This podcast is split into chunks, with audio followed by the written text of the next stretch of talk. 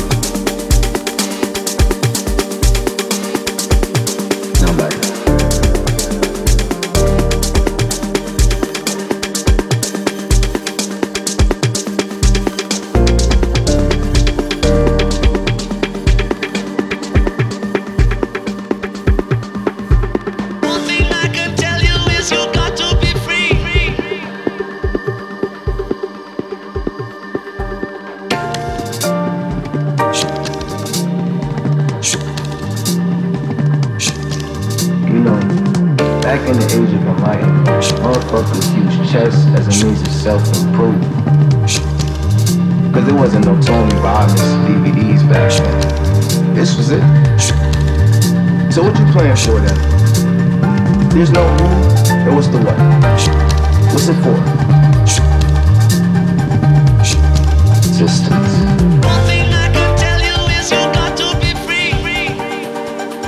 Do you dream, Elliot? been scraping so hard like you never asked yourself this before. I said, do you want to be here right now? And I don't mean like here, here. I mean here in the cosmic sense, bro. You staring at this thing, what